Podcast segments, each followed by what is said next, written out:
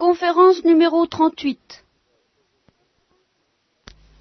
Voilà, je crois que je vous ai lu la phrase C'est dans un grand trouble. C'est le cœur tout angoissé que je vous ai écrit parmi beaucoup de larmes. Hein, J'ai lu ça, quoi. Non pas pour que vous fussiez affligés, mais pour que vous connaissiez par ce biais l'affection débordante que j'ai pour vous. Si quelqu'un a été une cause d'affliction, alors là, ça vise le principal responsable des ennuis qu'il a pu avoir. Nous avons euh, vaguement évoqué, vaguement parce qu'au fond on ne sait pas trop, ça reste euh, assez inconnu de la plupart des, enfin de tous les exégètes, ils ont fait ce qu'ils ont pu reconstituer ce qui a pu se passer. Ça concerne des judaïsants, ça concerne des, des gens qui se donnaient comme meilleurs apôtres que Paul, on n'en sait pas beaucoup plus. Mais il y en avait un particulièrement, faut croire, qui s'était spécialement fait remarquer et qui avait été particulièrement dangereux. Et c'est à son égard, je suppose, que Paul avait réagi le plus vigoureusement. Et euh, il se demandait à son tour comment, se demandait comment les Corinthiens réagiraient à leur tour à la lettre que nous avons lue. Ils ont bien réagi, ils ont repoussé, ils se sont écartés de ce personnage, alors maintenant que l'affaire est tassée, eh bien, immédiatement, euh, c'est un climat de, détente, de bonté, de miséricorde que Paul veut faire prévaloir. Si quelqu'un a été une cause d'affliction, c'est pas moi qui l'a affligé, mais vous tous. Du moins une partie, pour euh, pas exagérer. Enfin, bon, soyons raisonnables. Eh bien, pour celui-là, le blâme qu'il a reçu de la majorité est un châtiment suffisant de telle sorte que maintenant, vous devez plutôt lui faire grâce et le consoler. Et tout de suite. Il prend maintenant, et ipso facto, le parti toujours de celui qui est en mauvaise position. En somme, avant, c'est lui qui était en mauvaise posture, et il s'est défendu avec l'énergie que vous avez vue, pour le bien des Corinthiens, mais maintenant que cet homme est en mauvaise posture, alors il prend sa défense de telle sorte que maintenant vous devez plutôt lui faire grâce et le consoler, de peur que cet homme ne soit accablé par l'excès du chagrin. D'autant plus, plus, excessif qu'il est mérité, probablement. Mais justement parce qu'il est mérité, ben, ce n'est pas la justice que nous devons faire, c'est la miséricorde. Donc il ne faut pas qu'il soit accablé par l'excès du chagrin, alors je vous engage à prendre une décision charitable à son égard. Et c'est pour ça aussi d'ailleurs que je vous avais écrit. Afin, euh, je voulais voir un peu comment vous auriez réagi, quoi. Alors, euh, petit test, quoi, afin de savoir en vous mettant à l'épreuve si vous étiez obéissant en toutes choses. On va voir s'ils obéissent. Eh bien, ça y est, bon, vous avez obéi, alors écoutez, ça va bien. Maintenant, il faut pardonner, et à qui vous pardonnez, moi je pardonne. Hein parce que pour moi, ce que j'ai pardonné, si j'ai eu quelque chose à pardonner, admirez ça comme c'est humain, là encore, parce que c'est un genre de littérature qui est excédent pour certains gens qui sont un petit peu, enfin il y a quelque chose à pardonner ou il n'y a pas quelque chose à pardonner. Euh, alors ça semble être un petit peu des formules et des mots qu'on emploie tout le temps. Euh, ce que j'ai pardonné, si j'ai eu quelque chose à pardonner, mais on, est tenté de dire c'est hypocrite. Eh bien Paul le dit, voyez, ce que j'ai pardonné, si j'ai eu quelque chose à pardonner, ben oui bien sûr il a eu quelque chose à pardonner, mais il ne le sait plus. Parce que c'est fini, c'est passé, quand c'est fini, c'est passé, c'est fini toujours euh, l'esprit d'enfance. Hein. On, souffre au moment, puis quand c'est fini, ben c'est fini. Je ne sais même plus très bien si j'ai quelque chose à pardonner. Euh, je, crois me souvenir quand même. Alors donc, si, ce que j'ai pardonné, oui, j'ai pardonné. Oh, si j'ai quelque chose à pardonner, eh bien, c'est à cause de vous que je l'ai fait, et en présence du Christ, afin, et alors voilà, le grand motif qui a déchaîné Paul, et qui maintenant, ben, ayant disparu, le calme, afin que nous ne devenions pas les dupes de Satan. Le seul ennemi, c'est Satan. Car ses astuces, on les connaît. Hein? Bon, quand je suis arrivé à Troas pour l'évangile du Christ, euh, là, il y avait une porte qui m'était ouverte euh, dans le Seigneur, et j'ai pas pu. J'ai pas pu, j'ai pas pu, parce que j'étais inquiet au-dessus. J'avais pas de repos d'esprit, euh, Titus n'y était pas, et lui, il devait m'apporter de vos nouvelles, alors je suis parti en Macédoine tout de suite pour avoir de vos nouvelles. Puis maintenant que j'ai eu de vos nouvelles et qu'elles sont bonnes, eh bien, euh, euh, je ne viens plus parce que je, suis calmé, je suis rassuré. C'est pas parce que j'ai une tête de linotte, c'est parce que j'étais vraiment inquiet, je ne le suis plus. Et alors, euh, malgré toutes ces tribulations, ces hésitations, ces, eh bien, à chaque fois, je, je m'aperçois au milieu de tout ça, de toutes ces persécutions, que Dieu partout nous met dans son cortège de triomphe. Alors le cortège de triomphe, ça évoque évidemment le cortège de triomphe des empereurs romains, des, généraux très exactement, qui après une bataille, euh, ben, ils défilaient le, long de l'arc de triomphe et ils ranimaient la flamme du soldat inconnu euh, de l'agora.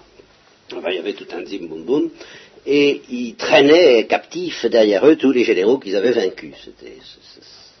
eh bien, c'est l'impression que Paul a partout où il va, c'est Dieu qui nous met dans son cortège de triomphe, dans le Christ, et qui fait sentir le parfum à l'odeur. Voilà. Et qui fait sentir le parfum de sa connaissance par nous, dans tous les pays. Alors avant de revenir sur l'odeur du Christ, la bonne odeur du Christ, au verset suivant, une remarque à propos du cortège de triomphe dans le Christ. Nous verrons plus tard dans les Colossiens que euh, Paul a l'audace de présenter la crucifixion du Christ comme la marche triomphale, comme le triomphe de Dieu. C'est très important parce que nous avons l'habitude de dire la défaite apparente, enfin, le, moment où le Christ paie la dette pour le genre humain, euh, c'est la croix, et puis le triomphe du Christ, c'est la résurrection. Eh bien, c'est une vue encore très superficielle. Tout à fait en profondeur, et là j'ai un texte des Colossiens qui a beaucoup d'importance pour moi, pour des quantités de raisons, le triomphe commence à la croix. C'est la croix. Et la résurrection n'est que le premier fruit et la première manifestation du triomphe acquis à la croix. Bon, ceci en passant. Oui, nous sommes pour Dieu la bonne odeur du Christ. Voilà. Alors qu'est-ce que c'est que l'odeur? Je renonce à vous le dire. Il faudrait que nous fassions de l'existentialisme chrétien, euh, que nous nous lancions dans des, méditations qui seraient passionnantes, mais qui nous éloigneraient malheureusement de la Bible, sur l'essence spirituelle. chacun des cinq sens évoque quelque chose de spirituel, à son équivalent dans le monde spirituel. La vue, ben, on entrevoit un peu ce que ça peut être, c'est l'intelligence. Louis, c'est dans l'intelligence la faculté du dialogue. C'est pas tout à fait la même chose. D'un mot, l'intelligence est faite pour connaître les essences, les natures, immuables. Mais c'est pas parce que je connais l'essence de mon confrère Gabriel ou Raphaël, collègue angélique, n'est-ce pas, que je sais ce qu'il me dit. Qu'est-ce que tu me causes, collègue Hein? Eh bien, pour, savoir ce qu'il me dit, et qui n'est pas éternel, qui varie dans, le temps angélique, si je peux dire, alors j'ai besoin de faire intervenir un autre sens qui est décisif dans le mystère de la foi, et qui s'appelle Louis. Louis spirituel, que celui qui a des oreilles pour entendre, qui a des oreilles spirituelles pour entendre spirituellement, entende. Les anges se voient, mais ils se parlent aussi. Et, quand, la mesure où ils se parlent, ils s'entendent. Il n'y a pas moyen d'échapper à cette notion-là. Et, Dieu que nous ne voyons pas, nous l'entendons, car nous avons reçu sa parole. Le mystère de la parole de Dieu est lié à ce mystère de l'ouïe spirituel. Bon.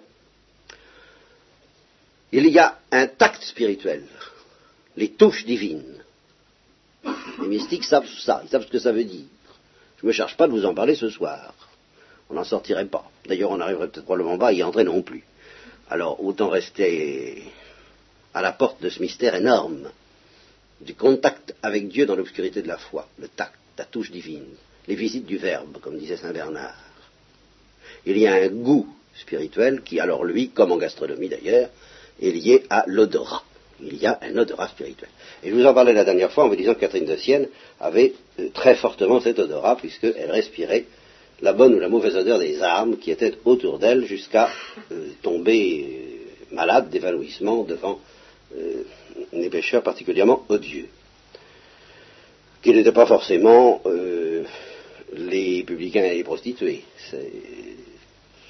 On, dit souvent que ces dernières sont très généreuses, et c'est vrai, ça, elles ont le cœur sur la main, c'est une observation assez constante. Mais il y a des péchés de trahison, de félonie, de fourberie, d'apostasie, euh, de mensonges spirituels, toutes ces choses-là, euh, tout un endurcissement qui euh, bah, la rendait malade, quoi. Enfin, elle l'apercevait à distance comme avec un radar. Et alors, là, Paul évoque un mystère absolument inverse, et qui est encore le mystère de l'apostolat. Euh, les saints sentent bon. N'est-ce pas Si les pécheurs sentent mauvais, au sens spirituel, les saints sentent bon, toujours au sens spirituel. Et quand on parle de la consolation et du réconfort qui nous est demandé d'apporter les uns aux autres, c'est évident que si on s'en tient à la carcasse de ce qu'on peut faire pour consoler quelqu'un qui souffre comme Job sur son fumier, si on s'en tient à la carcasse, c'est toujours ridicule, c'est toujours inexistant. Qu'est-ce que je vais, qu'est-ce que je peux bien faire, qu'est-ce que je vais lui dire Je vais lui apporter des oranges, je vais lui apporter de bonnes paroles, et puis après. Oui. Seulement, la question, c'est que les saints, eux, apportent une odeur. Voyez. Je ne l'ai pas lu, je n'ai pas pu arriver jusqu'au bout très précisément d'un livre d'un certain Boudard, que vous connaissez peut-être, et qui s'appelle La cerise. La cerise, il ne s'agit pas de ce fruit délicat, que vous connaissez bien, mais ça veut dire la déveine en argot, n'est-ce pas? Et ce sont les souvenirs d'un prisonnier. Boudard est un ancien prisonnier qui a un talent d'écrivain extraordinaire. Et la cerise, ce sont ses souvenirs de prison. Beaucoup plus honnêtes, à mon avis, je ne suis pas juge, ni orfèvre en la matière. En un sens, je le regrette, que ceux de Papillon. Oui. Eh bien, le livre commence tout simplement par cette phrase qui m'a beaucoup frappé. La prison, c'est avant tout une odeur. Voyez Alors, la prison, je ne connais pas trop, mais euh, l'hôpital, par exemple, il me semble que c'est avant tout une odeur aussi. Et je dirais, le malheur, la misère, la détresse, le désespoir, c'est avant tout une odeur. Spirituelle peut-être, mais physique aussi un peu, enfin bon. Alors ceux qui consolent, ceux qui savent consoler, ceux qui ont reçu comme Saint Dominique la version en particulier le don de consoler ses frères, eh c'est le don d'apporter une certaine odeur qui, qui fait que quand quelqu'un est passé par là, quand ces gens-là sont passés par là, ben on se sent mieux. On ne sait pas très bien pourquoi. Mais alors on est heureux de les voir. Et, euh, puis certains disent euh, oh c'est pas la peine de parler, euh, soyez là, ça suffit. je n'en demande pas plus. Alors on se dit, oh, ce que je fabrique là? Et puis, bon, ça leur fait du bien. Et puis il y en a d'autres, au contraire, on a l'impression qu'ils aimeraient mieux nous voir à des kilomètres. Alors, Paul dit, eh bien voilà, nous sommes pour Dieu la bonne odeur du Christ. Alors, admirez, admirez parce que c'est déjà le mystère du jugement. Parmi ceux qui se sauvent et parmi ceux qui périssent. La même odeur. Pour les uns est une odeur de mort en mort. C'est une force terrible. Ça veut dire qu'ils sont dans la mort, mais que précisément parce qu'ils sont dans la mort, notre odeur les précipite davantage encore dans la mort. Et ainsi, elle les juge. Je pense toujours, toujours à ce procès de Jeanne d'Arc, vu par Dreyer dans ce film muet extraordinaire, où il n'y a que des visages mais des visages qui ont une odeur, si je peux dire. C'était, c'était pas du cinéma parlant, mais c'était du cinéma odorant. On a beaucoup parlé pour fabriquer ça. Euh, je crois que Dreyer y est arrivé au plan spirituel. Et alors justement, euh, on a un peu la nausée à voir ces visages de juges que rien ne peut attendrir, surtout pas la vérité, qui sont décidés à coincer Jeanne d'Arc et il ne se laisse jamais désarmer par la vérité et, par, l'innocence désarmée de la vérité de Jeanne d'Arc. Jamais. elle ne les rend pas. Alors ça donne un peu la nausée, mais on se rend très bien compte que Jeanne d'Arc les juge. Parce qu'ils ne peuvent pas la supporter. Ils ne peuvent pas supporter l'odeur de Jeanne d'Arc. Ça sent déjà le roussi. N'est-ce pas? Alors, nous sommes un jugement déjà. Voilà ce que dit Paul. En attendant le jugement dernier où le Christ apparaîtra le même pour les élus et pour les réprouvés. Le même Christ, le même visage, le même sourire, le même amour, la même joie et la même paix seront une odeur de mort pour ceux qui ne peuvent pas supporter ça, qui haïront le ciel pour toute éternité, et puis une odeur de vie pour ceux qui aimeront ça, au-delà de toute espérance. Alors, donc, aux uns, une odeur qui les fait passer de mort en mort, aux autres une odeur qui les fait passer de vie en vie, parce qu'ils sont déjà dans la vie, cette odeur les vivifie encore et augmente en eux l'intensité de la vie. Et alors vous comprenez, dit Paul, des trucs pareils, qui sait qui peut, qui peut faire ça? Évidemment pas moi, Paul. Nous ne sommes pas en effet comme plusieurs qui frelatent la parole de Dieu. Nous ne sommes rien par nous-mêmes. Nous parlons avec sincérité. Vous savez, l'étymologie de sincère, c'est sinetchera, sans cire, sans masque de cire. C'est ça que ça veut dire. Et sans, euh, et c'est le thème de nombreux auteurs existentialistes aussi, que ce soit Pirandello, ils ont tous un masque. Faire tomber le masque. Vous savez, il faut pas moins que les, si vous voulez savoir qu'il y a un traitement d'esthétique, de chirurgie esthétique, euh, qui alors au plan visible, au plan de la vue, si on pourra prendre une autre analogie, vous fera tomber votre masque et vous donnera votre visage éternel. il y a un manuel de physiologie et de chirurgie esthétique à ce sujet. C'est, euh, euh, entre autres d'ailleurs, mais enfin il est particulièrement bien développé, je vous le recommande, c'est La nuit obscure de Saint Jean de la Croix. C'est là que ça se passe. Alors on vous met à l'abri de la lumière, n'est-ce pas? Parce que ça doit se passer dans l'obscurité, et puis on vous, on vous enlève votre masque. Ça fait un peu mal, évidemment, passant, et vous devenez sincère.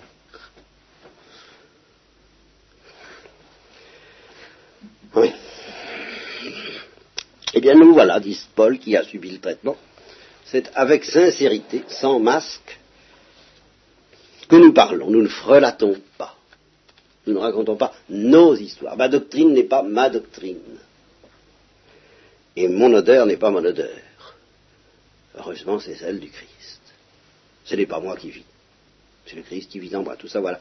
tout ça se tient dans, la, doctrine, dans l'intuition de Paul. Donc, c'est avec sincérité, c'est de par Dieu, c'est face à Dieu, c'est dans le Christ que nous parlons. Alors, je vous vois venir d'ici, quelques-uns d'entre vous avec vos gros sabots.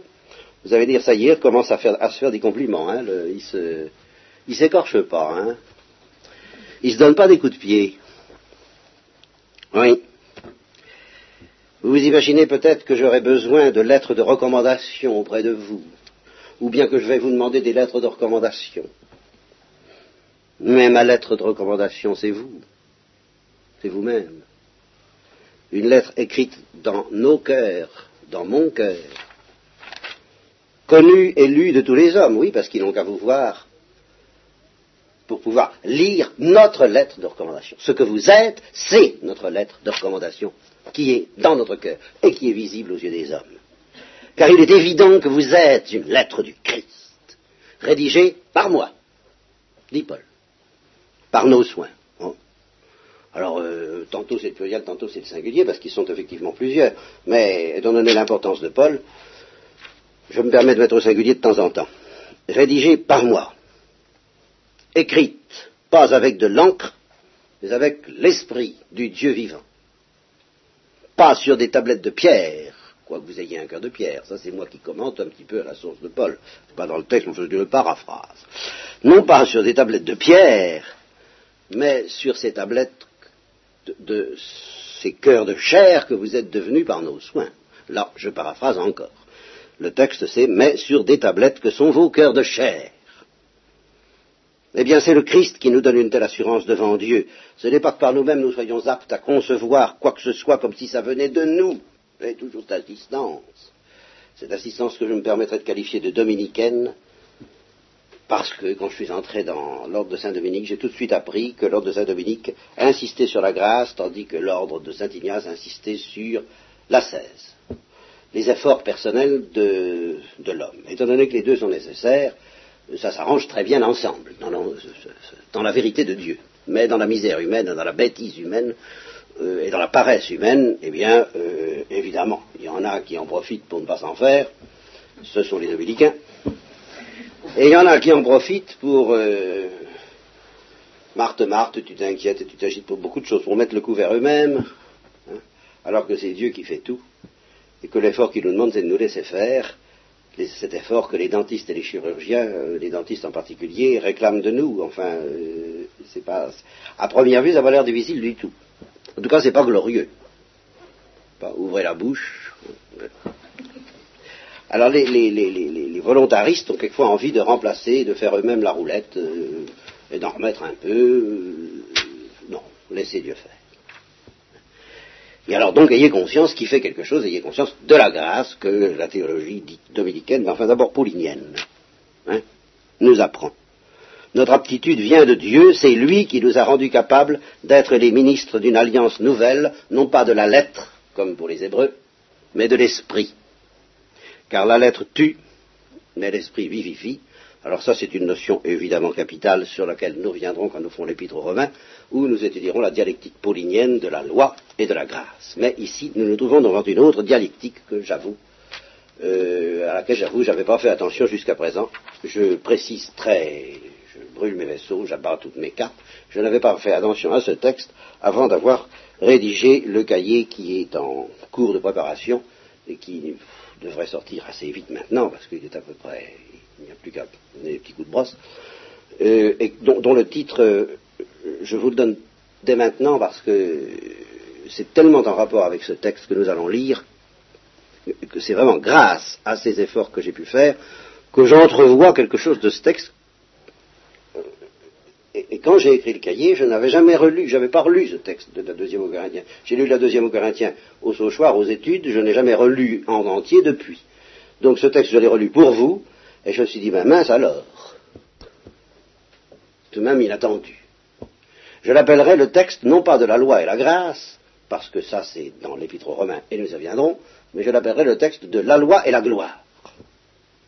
Je vais vous le lire tout, tout entier, et si vous voulez plus de précision, je suis bien obligé de vous dire que pour une explication intégrale de ce texte, reportez-vous au, polycopier dont je ne vous ai pas encore donné le titre. Eh bien, euh, la Sainte Vierge et la gloire. Et vous verrez pourquoi euh, ce titre nous,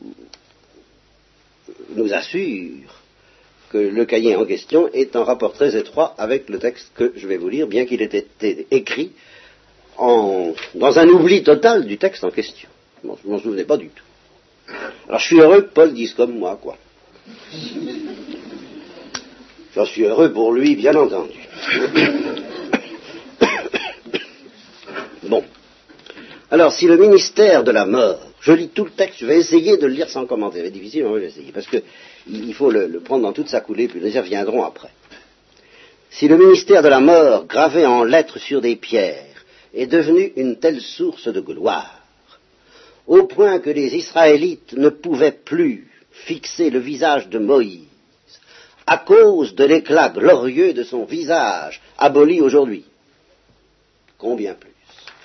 Le ministère de l'Esprit ne sera-t-il pas une source de gloire Si en effet le ministère de la condamnation a été glorieux, le ministère de la justice le surpasse bien davantage en gloire. Aussi bien, ce qui fut glorieux de cette manière partielle cesse de l'être, devant cette gloire suréminente de l'Évangile. Si en effet ce qui est aboli fut revêtu de gloire, combien plus ce qui est permanent sera-t-il source de gloire?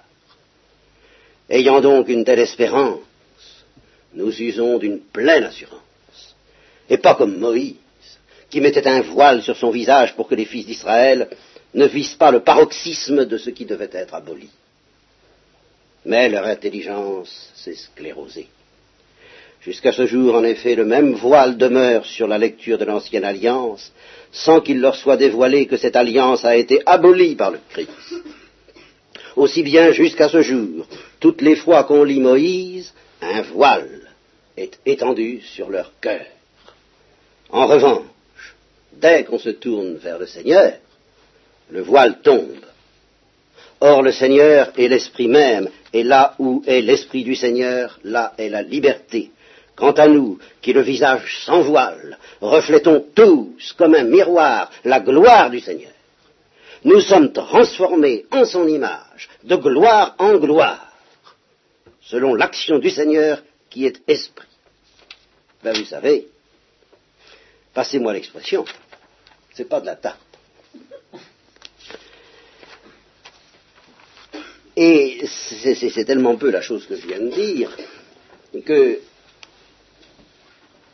si j'avais pas fait l'effort que justement il se trouve que j'avais fait avant, sur ce mystère de la gloire qui m'avait tout de même assez intrigué, à propos de la Sainte Vierge, parce que la Sainte Vierge est justement la première qui, plus que tout autre, pouvait dire, même dans l'obscurité de la foi, voilà ce qui m'avait arrêté déjà, hein, qu'elle reflétait comme un miroir la gloire du Seigneur, transformée en son image de gloire en gloire, ici-bas. Alors ça m'avait tout de même intrigué parce que je m'en doutais bien qu'après la résurrection en particulier, la Sainte Vierge était possédée par la gloire. Je m'étais dit mais qu'est-ce que ça peut bien vouloir dire? Euh, Ça m'avait posé des problèmes. Enfin, je ne peux pas vous le cacher. Et si j'avais pas affronté ces problèmes, eh bien j'aurais fait ce fait, ce qu'on fait en général à propos de ces textes, c'est-à-dire que je l'aurais plus ou moins inévitablement édulcoré.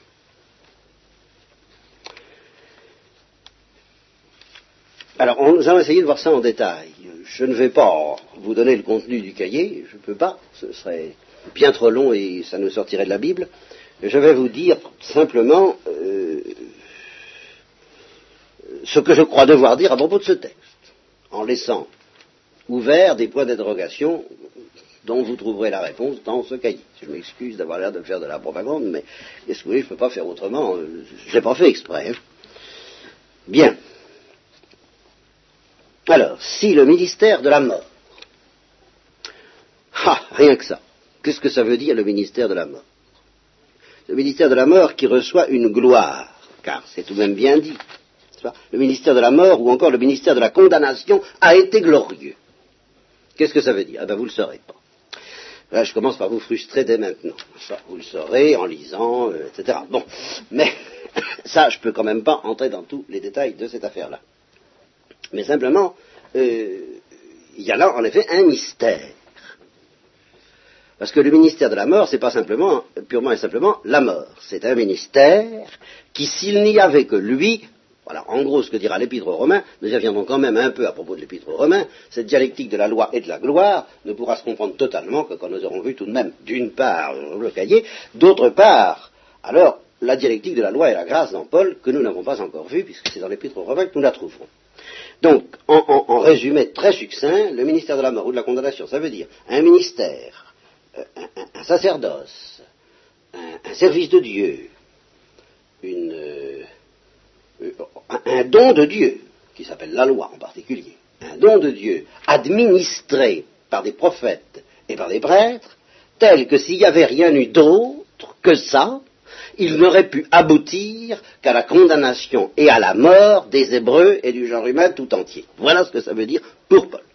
C'est un ministère qui, s'il n'y avait eu que ça, eh bien c'était fichu. Et cependant, il n'est pas inutile comme préparation à autre chose. Mais en soi, c'est le ministère de la mort et de la condamnation. Et cependant, comme il était préparé à part autre chose et voulu par Dieu comme tel, à ce titre-là, il a déjà été glorieux, déjà été glorieux bien que gravé en lettres sur des pierres, lui et non pas sur des cœurs de chair, je vous enlèverai vos cœurs de pierre, disait Dieu à Israël, et je vous donnerai des cœurs de chair, et la loi a été gravée sur, la pierre, mais n'a pas été gravée dans vos cœurs. Et ce sera le mystère chrétien que la loi sera gravée dans vos cœurs. Bon, ça c'est la dialectique de la loi et de la grâce, nous la retrouverons. Eh bien, ce ministère est devenu une telle, une telle source de gloire. Voyez, si le ministère de la mort est devenu une telle source de gloire, voilà, un ministère qui, si avec ça, on est fichu. Eh bien, malgré ça, parce qu'il est voulu par Dieu, il est une telle source de gloire que les Israélites ne pouvaient pas fixer le visage de Moïse, qui était vraiment le ministre de la mort, le ministre de la condamnation. Si vous prenez symbole au sérieux. Moïse est le messager de la condamnation du genre humain en général et des Hébreux en particulier. Eh bien, pour être, pour rendre ce service à Dieu, en descendant du Sinaï, et à chaque fois qu'il revenait d'une conversation privée avec Dieu, les Israélites étaient incapables de le regarder. Et ce sont les Israélites qui étaient les premiers à dire, mais un voile, nous ne pouvons pas supporter cette gloire qui est sur ton visage. Et alors voyez que la notion de gloire, euh, la première idée qu'on peut en faire, c'est quelque chose de physique. C'est lié à la lumière. Je vais vous en dire un mot doctrinal et théologique. Enfin, il faut partir de là. À cause de l'éclat glorieux de son visage, il ne pouvait pas. C'était trop, c'était aussi impossible que le soleil. Eh bien, euh, ce visage est aboli aujourd'hui. Alors, vous croyez que notre ministère à nous, nous, ministère de l'Esprit, ministre de l'Esprit, dit Paul, vous ne croyez pas que nous ne serons pas plus glorieux? Et c'est justement parce que nous sommes beaucoup plus glorieux que nous sommes intolérables à regarder et même à sentir de la part de ceux qui ne sont pas disposés pour pouvoir recevoir une telle gloire. Alors qu'est-ce que c'est que la gloire théologiquement D'abord, un petit mot sur la gloire, parce que je m'aperçois à chaque fois que je parle de ça, que les gens disent, c'est que ça. Hein? Qu'est-ce que c'est que la gloire hein? Ben, il y a une idée tout à fait profane de la gloire, n'est-ce pas? On, connaît la notoriété, puis quand ça, ça, devient explosif au point que tout le monde parle de vous, ben, c'est la gloire. Alors, la définition qu'offre saint Thomas, c'est très simple. Clara notitia cum laude, c'est la connaissance claire, au fond, d'un être euh, splendide. Il y a une idée de beauté, et il y a une idée de manifestation. Voilà, un être est très beau. Si cette beauté, il la cache, ben, il y a beauté, mais il n'y a pas gloire. Si cette beauté, il la découvre, il la dévoile, justement, alors il y a gloire. La gloire, c'est la manifestation de la beauté. Et alors, ce qui est beau par excellence, c'est la lumière. Alors, voyez, la lumière, c'est de l'ordre de l'intelligence. Hein, c'est pas de l'ordre du cœur. Oh, ça fait tout à fait bon ménage ensemble, justement parce que le cœur aime la lumière. Il aime les êtres lumineux. Mais voyez comme il faut se méfier quand on parle de l'intelligence, passe pas? L'intelligence qui dessèche, ah, l'intelligence qui dessèche, c'est pas la gloire, et ça n'est pas la lumière. Si la vie, l'intelligence est desséchante, c'est qu'elle n'est pas très glorieuse, c'est qu'elle n'est pas très lumineuse. On peut se méfier de l'intelligence, qui discute et qui, qui raisonne et qui ratiocine. On ne peut pas se méfier de la lumière. Et on ne doit pas se méfier de la lumière. Parce que la lumière, c'est la gloire. C'est la, la, enfin, ce qu'il y a de plus tangible pour nous dans la gloire, c'est cette notion de lumière. Et c'est pour ça que la gloire est intolérable, comme certaines lumières sont intolérables. Et alors ça, euh, on peut faire la psychanalyse de Paul si on veut. Moi, j'offre qu'on fasse la psychanalyse de Paul, de tout le christianisme, de tout le je ne demande pas mieux, parce que je me souviens très bien que dans ma petite enfance, on avait des, on avait des bons points, mais alors des bons points, pardon, hein, c'était grand comme la table. J'étais à la maternelle, alors c'était, fallait ce qu'il fallait. J'exagère un peu, mais enfin au moins grand comme le livre qui est là, n'est-ce pas? Pas fermé comme ça, quoi. Euh, et alors il y avait des beaux dessins, etc. Alors il y avait des, il y avait des gradations selon qu'on était plus ou moins bien. Et alors il y avait le table d'honneur ou, le bon point doré. Bien, pour moi j'avoue que c'était un peu magique. le doré, c'était déjà la gloire ça me paraissait fait d'une essence différente des autres couleurs. Et j'avais déjà, au pas explicitement, je me rends compte maintenant que euh, la salivation que ça provoque en moi, l'impression d'inaccessibilité, d'impossibilité, d'être, c'est introuvable, ça n'existe pas, c'est rare, c'est précieux. l'or. Pourquoi est-ce que l'or est précieux? Mais c'est ça, je crois que c'est un certain pressentiment très physique, très tangible de la gloire ou de la lumière. Bon. Alors, vous me direz, qu'est-ce que Dieu vient faire là Dieu est beau. Et Dieu est bon. Mais il est bon, euh, ça veut dire qu'il a une saveur, et une odeur, et puis une beauté. Il a tout ce qu'il faut pour que ça soit intéressant qu'il se manifeste. Et alors la manifestation que Dieu fait à lui-même, c'est-à-dire que les trois font l'un, chacun le Père au Fils et le Fils à l'Esprit, eh bien, cette manifestation s'appelle la gloire intérieure de Dieu, ou la gloire interne de Dieu, c'est-à-dire la, splendeur de Dieu explosant devant lui. Bon, et ça, c'est un secret qu'il est seul à connaître avec ce degré d'intensité-là, parce que Dieu est seul à pouvoir supporter l'éclat de la gloire de Dieu. Bon. Et puis, eh bien, autant que les créatures peuvent le supporter dans la mesure où ils acceptent de se laisser entraîner là-dedans, c'est le feu de la révélation, il y a une communication privilégiée de cette gloire faite à toutes les créatures capables de la recevoir et qui s'appelle la vision face à face. Vous voyez pourquoi il y a un lien entre la gloire et la vision face à face. s'il n'y avait pas la vision face à face, ben, la gloire de Dieu, ce serait une gentille petite gloire, celle que nous pouvons connaître à travers les créatures. Mon Dieu, mon âme t'adore par les clartés de l'aurore. Clarté de l'aurore, c'est très beau. Le soleil, c'est encore plus beau, c'est encore plus glorieux. Mais tout ça n'est rien à côté de la gloire de Moïse, qui elle-même n'est rien à côté de la vision face à face. Voilà ce que c'est que la gloire. C'est la vision face à face et, et, c'est ce qui découle dans une créature ainsi béatifiée, ainsi introduite dans le sein des saints de la gloire intolérable de Dieu, eh bien, c'est la lumière qui découle de cette créature du simple fait qu'elle est passée au rayon X. Elle est devenue radioactive. La nature qui passe par là, quand elle redescend de là, est à son tour glorieuse et intolérable à regarder. C'était le cas de Moïse. C'est le cas des bienheureux. Vous ne pourriez pas les voir face à face. Vous ne pourriez pas les regarder en face. Vous ne pourriez pas les supporter. Voilà ce que c'est que la gloire. Bon, alors les idées étant ainsi euh, relativement précisées, est-ce que ça veut dire que Moïse a, a, vu Dieu face à face au Sinaï? Alors voilà un problème difficile dont vous n'aurez pas la réponse ce soir non plus. Mais ce qui est sûr, et ce dont je trouve une confirmation inattendue dans ce texte, c'est que si on laisse de côté en effet des exceptions très problématiques telles que Moïse, Élie et quelques autres, ben, personne n'a vu Dieu face à face dans l'histoire du genre humain avant Jésus-Christ. Voilà. Et cependant, selon une thèse juive, je m'y attendais pas non plus à ce truc-là, nos premiers parents avant la chute étaient entourés déjà de la gloire de Dieu, très près, tout proche de le voir face à face, un peu comme Moïse peut-être au Sinaï, ou les Israélites, s'ils avaient pu supporter le regard de Moïse, moi j'en sais rien. En tout cas, ils étaient entourés de gloire et tout prêts à passer dans la gloire.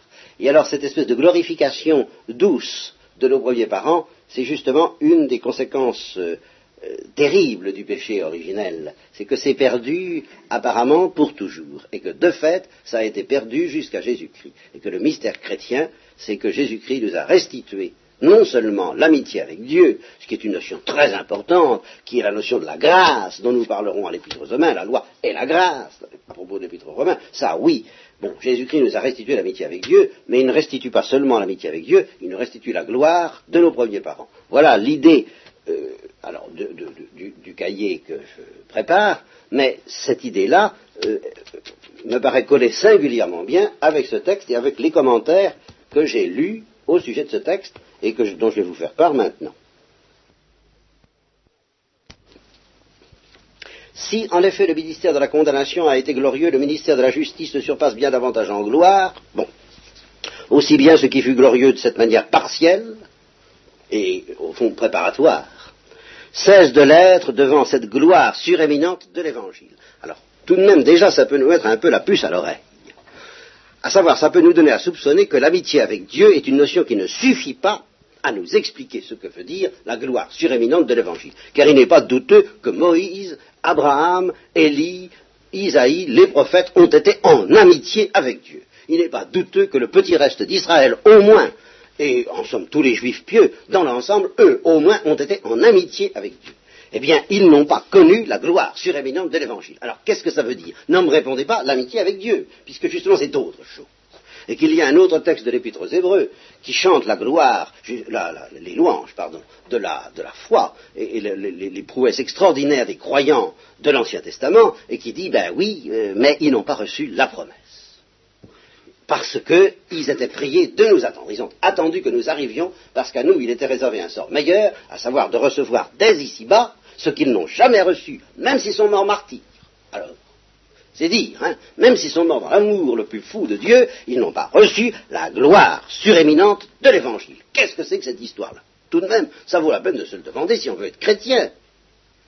Et c'est ça dont je n'aurais pas su vous donner la clé il y a quelques années, parce que vous m'auriez dit, mais enfin, qu'est-ce que c'est que cette histoire-là euh, ben, J'aurais dit, comme, comme, le texte et le commentaire le dit un petit peu, euh, l'amitié avec Dieu, la vie trinitaire. Ben, la vie trinitaire, c'est l'amitié avec Dieu. Abraham était habité par la vie trinitaire. Moïse était habité par la vie trinitaire. Et les Israélites pieux étaient habités par la vie trinitaire. Alors, ben, il n'avait pas la gloire suréminente d'évangile. Alors, qu'est-ce que c'est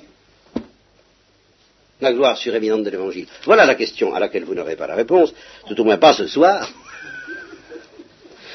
Et certainement pas aussi complète, je m'excuse d'avance, qu'en lisant ce cahier, pour lequel j'ai même travaillé longtemps pour arriver à pouvoir y répondre. Euh, j'y réponds également progressivement au cours de récollection, je ne peux pas euh, tout faire euh, par tous les bouts. Hein. Mais j'essaie de rattacher cette doctrine. Normalement, ce qui serait bien, c'est que j'ai pu en effet vous expliquer toutes ces choses avant, et puis qu'on lise le texte après. Hein. je ne peux pas. Ayons donc une telle espérance. Nous usons d'une pleine assurance, et pas comme Moïse. Qu'est-ce que ça veut dire Que Moïse n'avait pas d'assurance par rapport à Dieu Peut-être, mais surtout que Moïse n'avait pas d'assurance par rapport à Israël. Et que Israël n'avait pas beaucoup d'assurance par rapport à Moïse, que tout ça était un petit peu bancal, et cependant l'amitié avec Dieu était là. Mais pas comme Moïse qui mettait un voile sur son visage pour que les fils d'Israël ne vissent pas le paroxysme de quelque chose qui était transitoire. C'était pas encore ça.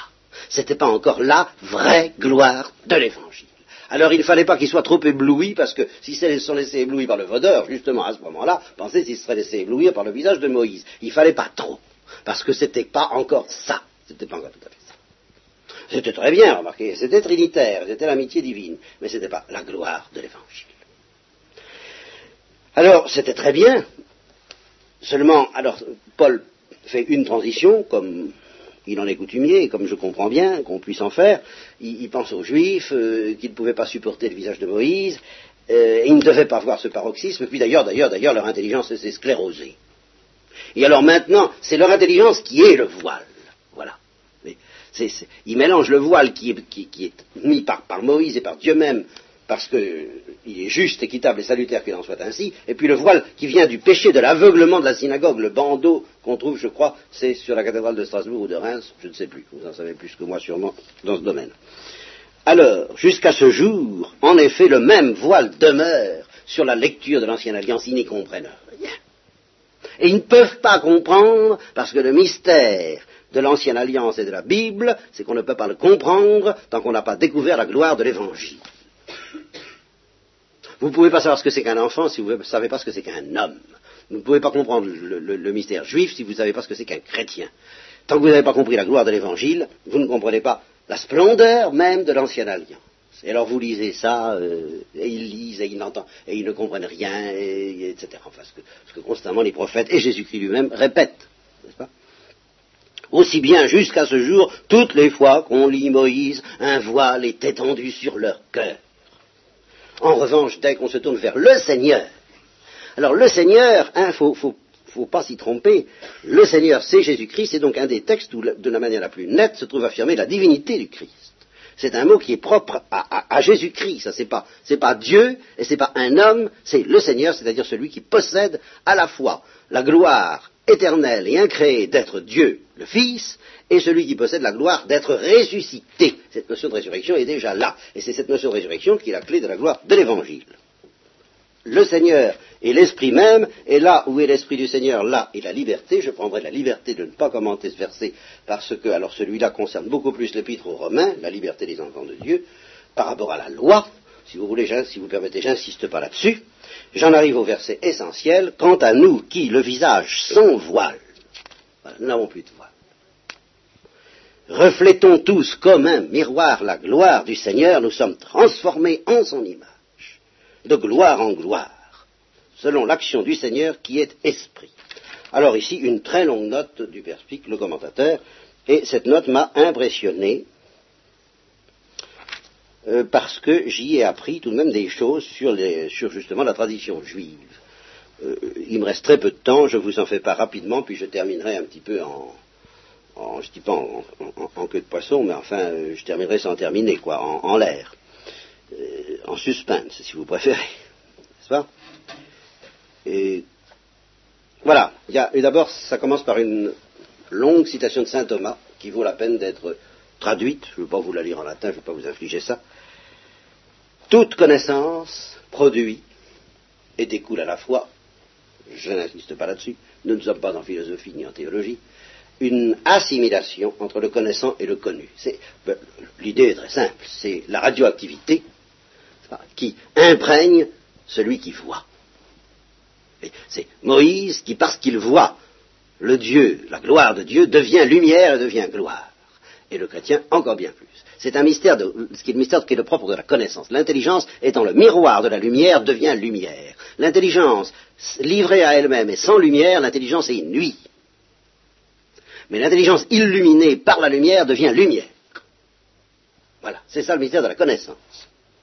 Alors, comme donc la connaissance à la fois suppose et produit une assimilation entre celui qui connaît et celui qui est, connu, il est, forcé, dit saint Thomas, que ceux qui voient Dieu, eh bien, deviennent Dieu. Tout en se distinguant de Dieu, restant distincts de Dieu, mais ils deviennent Dieu. Ils deviennent la gloire de Dieu. Et s'ils le voient parfaitement, eh bien, ils sont parfaitement transformés. Ce sont les bienheureux. Et si c'est imparfaitement qu'ils le connaissent, eh bien, ils sont imparfaitement transformés, et c'est nous. Eh bien, la question que je pose et que nous abordons la prochaine fois, est-ce que cette transformation extraordinaire du chrétien, dans l'obscurité de la foi, donc imparfaite par rapport à la vision face à face, est-ce qu'il suffit de dire eh bien, qu'elle se caractérise par le fait qu'on est, comme le dira le commentateur, comme je l'ai dit pendant des années, habité par la Sainte Trinité, par l'amitié divine Mais alors là, dans ce cas, je ne vois pas ce qu'Abraham, Moïse et Élie avaient de moins que nous. Nous, nous avons Jésus-Christ, qu'est-ce que ça nous donne de plus? C'est ce que nous essaierons tout de même, enfin, j'essaierai de vous donner une toute petite ébauche de la réponse, qui ne peut être complète, je vous le répète, que grâce à des considérations difficiles et longues, euh, la prochaine fois.